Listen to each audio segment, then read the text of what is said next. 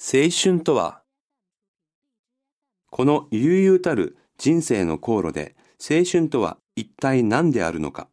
これもまた僕らにとって常に古くかつ新しい疑問なのではなかろうか。若い時は二度とない。これはよく人々が青年に向かって言う言葉である。二十歳を越した青年でこれを親なり目上の人からなり聞かされたことのない人はいないであろう。しかし、この言葉の意味を本当に考えてみた人は、おそらくそれほど多くはないのではなかろうか。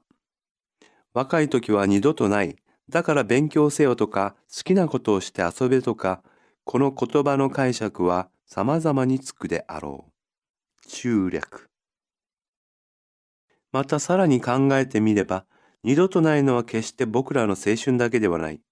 僕らの一生もまた疑いもなく二度と生きられぬものである。子供の時代も老年の時代も一旦過ぎ去れば僕らには再び生きられない。これも僕らが普段は忘れがちな大きな事実である。しかし僕らはそのことも別段、ことさらに考えない。例えば子供を叱るとき、僕らはお前たちの子供時代は二度とないのに、などとは言わないし、また、老人に逆意見をするときも、そんなことを言ったという例はないようである。では、人々はなぜ青年に対してだけこの事実を強調するのであろうか。